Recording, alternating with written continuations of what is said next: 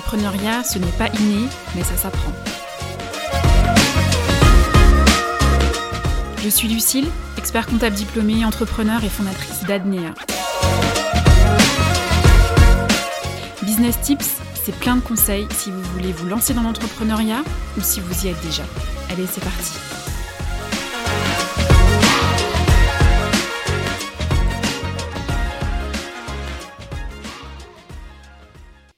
Bonjour à toutes et à tous et bienvenue dans l'épisode numéro 14 du podcast Business Tips. Cet épisode qui est aujourd'hui consacré à comment fixer ses prix de vente.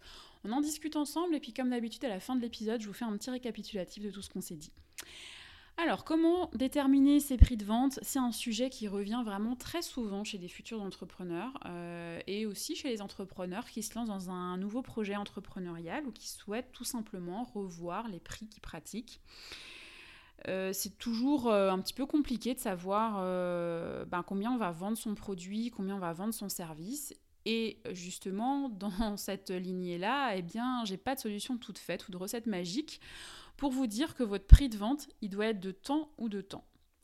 Vous allez comprendre pourquoi au cours de l'épisode. En fait, c'est un vrai travail que vous allez devoir faire, un vrai travail de recherche, un vrai travail de calcul aussi. Euh, mais par contre, euh, bah, comme à mon habitude, je ne vais pas vous donner euh, le poisson que vous voulez pêcher, mais je vais plutôt vous donner la canne à pêche, donc les bons outils. Allez, on rentre dans le vif du sujet. Donc pour fixer vos prix de vente, il y a trois points sur lesquels vous devez être attentif et qui sont très très très importants.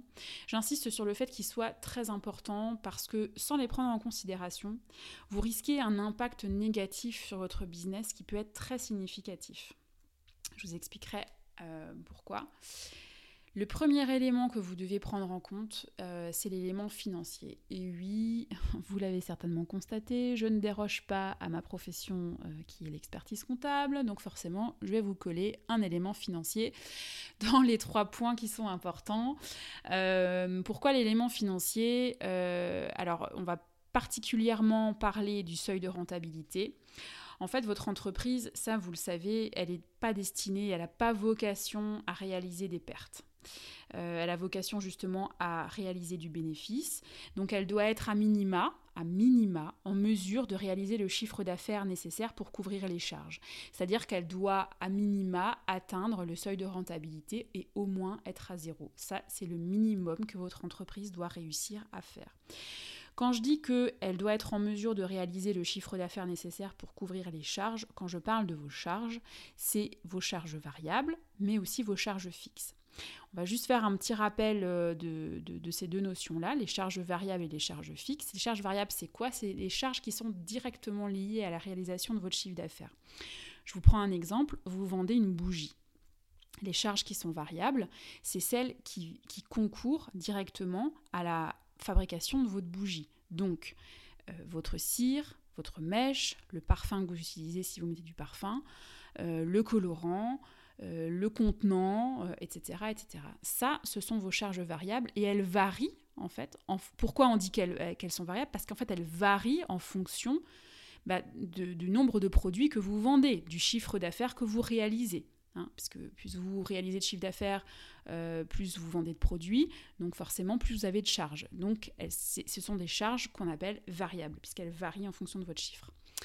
Ensuite, vous avez vos charges fixes, et là, dans les charges fixes, en fait, c'est c'est plutôt les charges structurelles euh, qui sont liées à la structure même de votre entreprise. Euh, ben, par exemple, le loyer, que vous payez pour votre magasin ou pour votre local professionnel, euh, les honoraires que vous payez à votre expert comptable, à votre avocat, les locations de, votre, de votre matériel informatique, les abonnements que vous payez, je sais pas, à votre documentation professionnelle. Enfin, voilà, ça, ce sont vraiment les charges, les charges de structure. Pourquoi il est important de prendre en compte cet élément financier et particulièrement le seuil de rentabilité Parce que si vous ne l'atteignez pas, votre seuil de rentabilité, qu'est-ce qui va se passer à un moment donné? Bah, Vous allez avoir des problèmes de trésorerie, ça vous vous en doutez bien. euh, puisque vous aurez plus de charges à payer que de chiffre d'affaires. Et dans ce cas-là, même si votre banque elle va vous suivre dans une difficulté de trésorerie, euh, elle vous ne suivra pas très longtemps puisque elle va vous suivre dans une difficulté de trésorerie qui est passagère. Mais si la difficulté elle perdure, euh, ben c'est que c'est que fondamentalement vous avez peut-être un problème de rentabilité de votre activité. Et là, c'est la, structure même de votre activité qu'il faut revoir. Et la, banque, elle n'a pas vocation à financer des activités euh, qui réalisent des pertes, qui ne sont pas rentables. De même, euh, vous pourrez peut-être assurer financièrement par vos économies personnelles euh, ou par le fait que vous ne prenez pas de salaire, par exemple, la survie de votre entreprise. Mais le problème, c'est qu'à un moment donné, l'argent, c'est comme le pétrole. Quand il n'y en a plus, il n'y en a plus. Donc c'est pour ça qu'il est très très très important de prendre en compte ce premier élément qui est un élément financier, votre seuil de rentabilité, qu'on appelle aussi, vous avez peut-être pu le voir euh, dans vos lectures ou dans vos dans vos écoutes ou dans, vos, euh, dans vos recherches, on appelle aussi le point mort. Le deuxième élément sur lequel vous devez euh, être attentif, c'est la concurrence.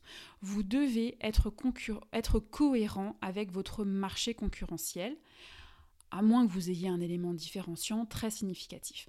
Pour autant, pour autant, même avec un avantage concurrentiel de choc, vous ne pourrez pas afficher des prix de vente 5 euh, fois plus cher que votre concurrence, sinon c'est que vous avez un problème de, de, positionnement et il faudra revoir ce point. Quand je vous dis ça, je vous donne un exemple euh, euh, qui j'espère, va, va, vous permettre de comprendre mon propos. Euh, est-ce que vous avez regardé, enfin là à l'heure où je, à l'heure où j'enregistre cet épisode, en fait, nous sommes le 8 février, euh, donc c'était la semaine dernière, mercredi dernier, il y avait un épisode euh, de Qui veut être mon associé sur M6. Et au cours de cet épisode, il y avait un duo de jeunes femmes qui avaient monté une entreprise de production de jeans sur la base de produits recyclés. Donc c'était du prêt-à-porter upcycling on appelle ça comme ça, prêt-à-porter upcycling. Euh, donc les, jeans qu'elle vendait, c'était quand même des jeans euh, dont les prix de vente étaient affichés entre 150 et 200 euh, euros. Alors qu'en moyenne, un jean, vous l'avez entre 50 et 100 euros sur le marché du prêt-à-porter classique.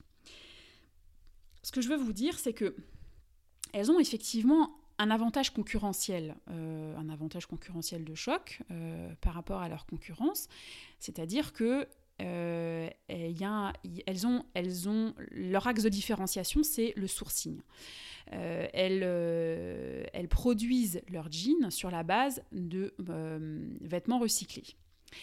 Mais là, pour le coup, elles ne peuvent pas se positionner sur un marché de prêt-à-porter classique euh, si elles se positionnent sur ce marché-là, elles vont avoir un vrai problème de positionnement. Euh, il faut qu'elles se positionnent effectivement sur un marché de prêt-à-porter euh, upcycling. Donc c'est ça que je veux vous dire, c'est que si vous vendez des produits avec un, avantage concurrentiel qui est enfin, un axe de différenciation très significatif par rapport à votre concurrence, ok, mais vous pourrez pour autant pas vendre non plus cinq fois plus cher que votre concurrence encore une fois, sinon il faudra revoir votre positionnement sur le marché. Donc là, dans ce cas-là, dans ce deuxième élément sur lequel vous devez être attentif, euh, c'est de savoir si vous êtes cohérent avec votre marché, avec votre concurrence, et le seul moyen de le savoir, c'est d'aller voir ce qui se pratique ailleurs. Alors quand vous avez un commerce physique ou un commerce électronique, eh ben, il n'y a rien de plus simple, c'est que vous allez checker les prix. Vous rentrez dans le magasin, vous rentrez sur, le site internet, vous regardez les prix et euh, vous faites un petit travail de recherche, ça vous prend quelques heures et euh, vous arrivez à savoir comment vous êtes positionné par rapport à votre concurrence. C'est un peu plus difficile en revanche quand, vous êtes un prestataire de service et notamment quand vous faites de l'accompagnement sur mesure. Parce que alors là, pour déterminer un prix pratiqué par votre concurrence, c'est super compliqué. Et je vous donne un exemple dans ma profession. Euh, je ne sais pas si vous avez déjà euh, fait attention, mais Il est vrai que euh, aucun, enfin, quasiment aucun expert comptable ne communique un prix fixe euh, sur euh, un accompagnement, sur une mission comptable, etc. Vous ne verrez jamais, enfin je pense pas, je, pense qu'on le verra jamais, mais vous ne verrez jamais un cabinet d'expertise comptable qui vous dit, voilà, nous on vous fait la compta pour, je sais pas, 2000 euros hors taxe par an, lorsque vous êtes une société de ce type, une entreprise de ce type, etc. Ça, vous le verrez pas. Pourquoi? Parce que ben, en fait, le prix des, des missions, enfin des missions d'expertise comptable, de l'accompagnement, euh, ben c'est euh, en fait, il, est, il est fonction d'énormément de facteurs. C'est vraiment du sur-mesure et c'est impossible euh, de donner un prix fixe pour telle ou telle mission comptable, parce que le prix, en fait, il va dépendre, entre autres, bah, des besoins du client, exprimés ou non, euh, du volume de chiffre d'affaires, et donc du, coup du volume euh, à traiter par le cabinet comptable, de l'organisation du client, etc., de savoir ce que lui fait et qui pourrait...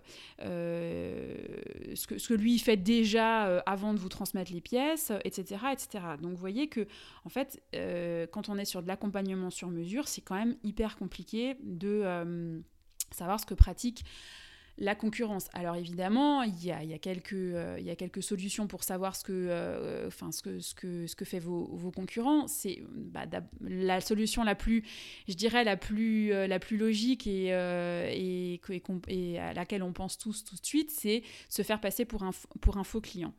Oui, oui, ça, oui, vous pouvez, mais Euh, effectivement, vous pourrez récupérer cette information de prix, mais par contre, on va, vous démasquer relativement vite. Euh, vous, verrez le jour où vous serez entrepreneur, euh, si vous l'êtes déjà, je suis sûre que vous allez être d'accord avec moi, c'est que les entrepreneurs ont un radar à faux clients qui est en mode activé toute la journée. Donc, c'est, vous allez pouvoir récupérer cette info et, encore, je suis même pas sûre que qu'on va vous la dire parce qu'on va essayer euh, effectivement euh, de vous tirer les verres du nez et puis on va très vite voir que en fait vous êtes, euh, vous êtes un faux client. Donc dans cette situation, la seule chose que je peux vous conseiller de faire, c'est de mobiliser votre réseau personnel ou professionnel pour récupérer le maximum d'informations possibles et d'essayer euh, d'établir une fourchette de prix. Vous n'arriverez jamais à définir un, prix exact pratiqué par vos concurrents, mais à minima une fourchette. Et, et ça sera déjà pas mal pour savoir comment vous vous placez. Après, si vous connaissez bien votre secteur d'activité, en principe, vous connaissez déjà cette fourchette de prix pratiquée par vos concurrents. Maintenant, euh, il n'est pas, euh, pas, négligeable d'aller quand même euh, à la pêche aux infos, histoire de refaire une petite mise à jour peut-être des, des, informations que vous avez déjà. Le troisième élément sur lequel vous devez être attentif, qui est tout aussi important que les deux premiers, donc l'élément financier et l'élément concurrentiel, eh bien c'est vous. Et oui, vous rentrez dans la course, chers amis entrepreneurs dans la fixation de vos prix de vente. Pourquoi? Parce qu'en fait, euh, vos prix de vente vont aussi être fonction de vos ambitions. Vos ambitions, qu'elles soient personnelles ou professionnelles. Alors quand je vous dis, quand je vous parle de vos ambitions personnelles, c'est très simple, c'est euh, la rémunération que vous souhaitez avoir, que vous souhaitez tirer de votre business. Donc ici, il s'agit de la rajouter à vos charges, elle va en fait rentrer dans le calcul de votre seuil de rentabilité. Donc là, euh, quand euh, vous, vous, travaillez sur vos ambitions perso, il faudra reprendre le premier élément financier, reprendre votre calcul de seuil de rentabilité et intégrer la rémunération que vous souhaitez percevoir de votre business. Ensuite, toujours dans les ambitions, vos ambitions professionnelles. En fait, vos ambitions professionnelles, c'est le niveau de chiffre d'affaires que vous souhaitez atteindre avec votre entreprise en fonction de vos objectifs. Je ne sais pas si vous avez un objectif de revente de votre entreprise euh, à plus ou moins long terme ou euh, si vous avez un objectif de croissance, de développement, euh, ou encore le niveau de bénéfice que vous souhaitez réaliser. Donc ici, on va prendre pour, euh, justement euh, euh, prendre en considération vos ambitions professionnelles, on va appliquer la méthode bottom-up, c'est-à-dire la méthode qui va de bas en haut. Vous allez prendre votre bénéfice idéal à réaliser, donc vraiment votre objectif de, de bénéfice, et vous allez remonter petit à petit toutes vos charges. Et enfin, vous terminerez par déterminer votre chiffre d'affaires à réaliser pour atteindre cet objectif de bénéfice idéal que vous répartirez, donc le chiffre d'affaires que vous répartirez sur votre offre de produits ou de services euh, et euh, du coup sur votre panier moyen où euh, ça déterminera votre taux journalier moyen ou votre taux horaire de facturation.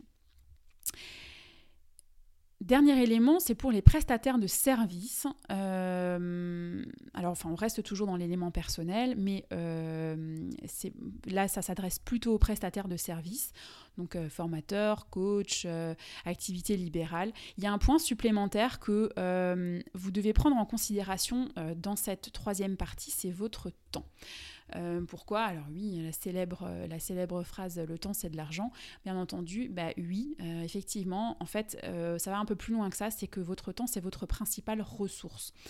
C'est votre principale ressource de réalisation de chiffre d'affaires. Donc si vous souhaitez je vous donne un exemple. Si vous souhaitez réaliser un chiffre d'affaires de 50 000 euros par mois en facturant 50 euros de l'heure, euh, ben vous faites une division toute simple et euh, vous pourrez constater qu'il faudra consacrer 1000 heures de travail à vous seul.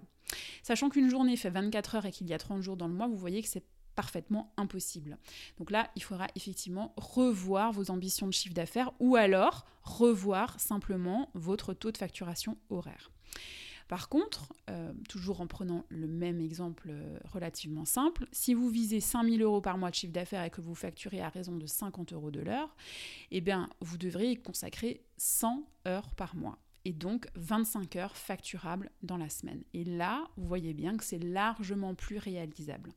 Donc c'est aussi un élément euh, à prendre en considération, votre temps, puisque pour les prestataires de services, votre temps, c'est finalement un peu, euh, c'est finalement la charge variable euh, qui, qui, va être euh, directement liée à la réalisation de votre chiffre d'affaires. Voilà, on arrive à la fin de l'épisode. Donc, comme indiqué au début, un petit récap des éléments à prendre en compte dans la détermination de vos prix de vente. Donc, le premier élément, c'est l'élément financier, votre seuil de rentabilité. Le deuxième élément, c'est l'élément concurrentiel, les pratiques de votre marché, de votre concurrence. Et le troisième élément, c'est l'élément personnel, vos ambitions personnelles, vos ambitions professionnelles. Et donc pour les prestataires de services, votre principale ressource, votre temps. Voilà, vous avez toutes les clés pour déterminer vos prix de vente. À bientôt!